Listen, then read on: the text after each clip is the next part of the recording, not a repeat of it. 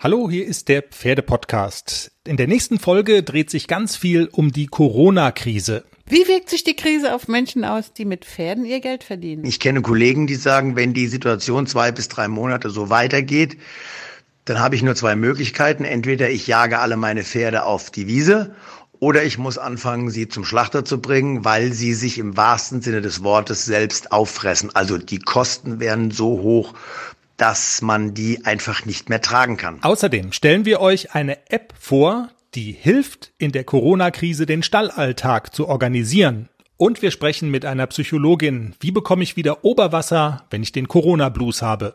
Der Pferdepodcast, die neue Ausgabe am Montag, überall, wo es Podcasts gibt.